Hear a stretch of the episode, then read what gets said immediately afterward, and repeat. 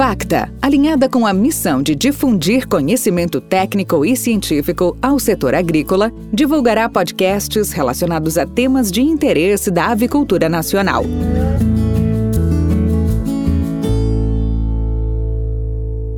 Olá, eu sou a Eva Unca, médica veterinária, mestre em medicina veterinária preventiva e gerente de negócios biológicos da Fibro. Estou aqui hoje para falar um pouco sobre as novas tecnologias no controle da doença de Gumboro. Podcast da Facta.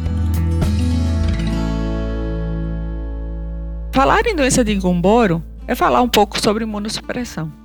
E existem muitas causas de imunossupressão, desde as causas infecciosas como as causas não infecciosas.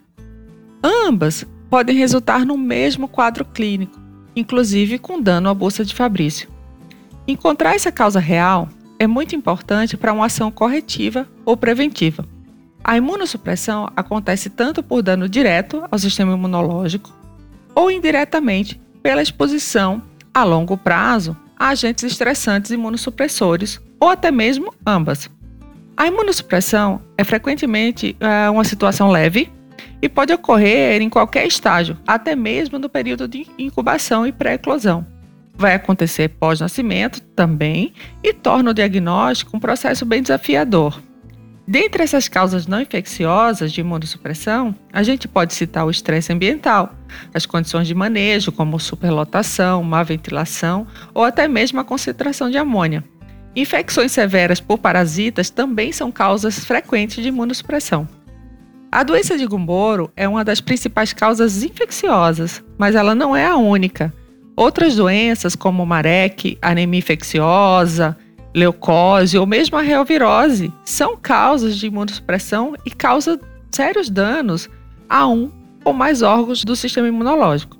E pode acontecer, inclusive, simultaneamente, e isso aumenta a, o grau de prejuízo na granja. O vírus de Gumboro possui diferentes cepas, desde as muito suaves até as muito virulentas e ambas são extremamente resistentes às condições ambientais. Por isso, a vacinação, aliada a um programa robusto de biosseguridade, é a melhor ferramenta de controle da doença na granja. Quando pensamos em vacinação contra gumboro, o tema imunidade materna é sempre um ponto que precisamos considerar, porque essa imunidade é muito eficiente nessa proteção dos primeiros dias de vida do pintinho e vai acabar interferindo na vacinação convencional o que não acontece quando usamos essas vacinas de nova geração, de tanto as vacinas de imunocomplexo quanto as vacinas vetorizadas.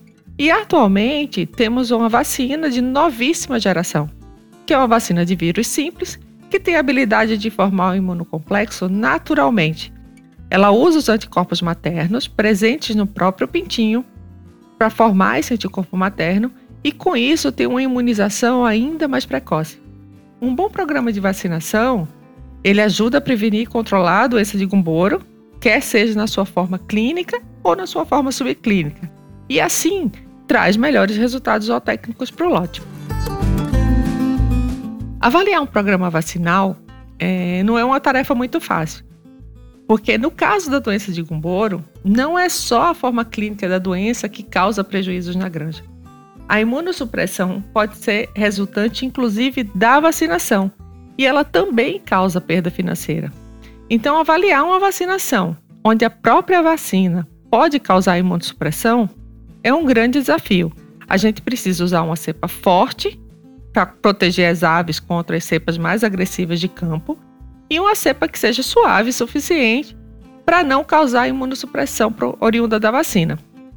Esse balanço entre a agressividade e a suavidade da cepa é indispensável na escolha de uma vacina contra gomboro. As vacinas de imunocomplexo natural, as vacinas de novíssima geração, que eu falei, elas são vacinas de vírus simples e têm uma forte proteção contra todas as cepas do vírus de gomboro e imuniza cada ave individualmente, porque, como eu já falei, ela utiliza os anticorpos maternos presentes em cada pintinho para liberar a vacina no momento certo para cada ave.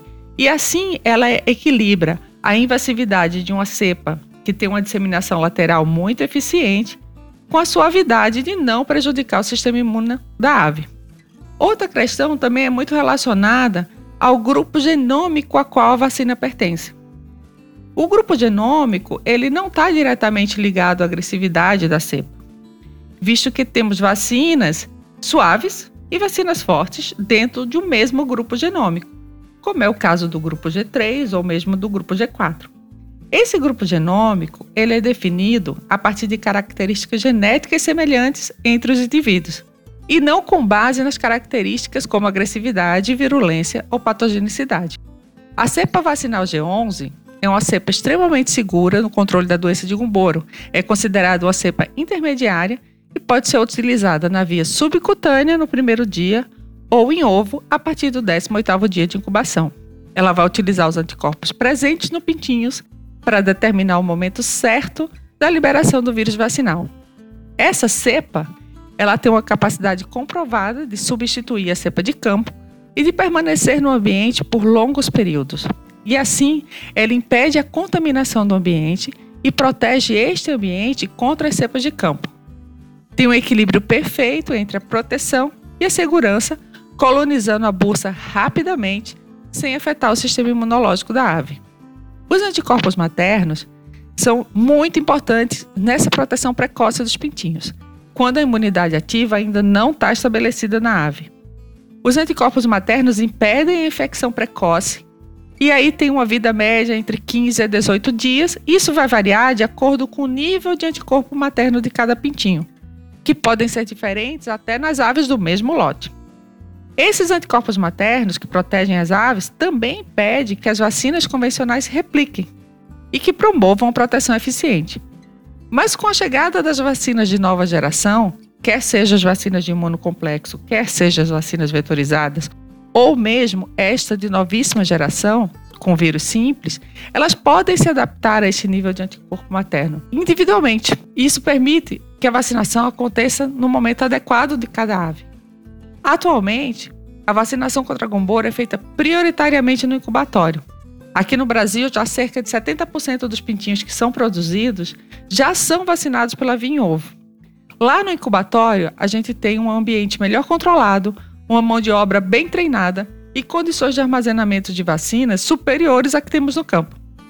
Tudo isso acaba resultando no processo de vacinação muito mais eficiente, mesmo quando a gente usa cepas com excelente propagação lateral, como é o caso dessas cepas de vírus simples, a vacinação no incubatório tem como premissa de que todas as aves irão receber a mesma dose vacinal em um mesmo momento, de uma forma muito mais controlada e conveniente.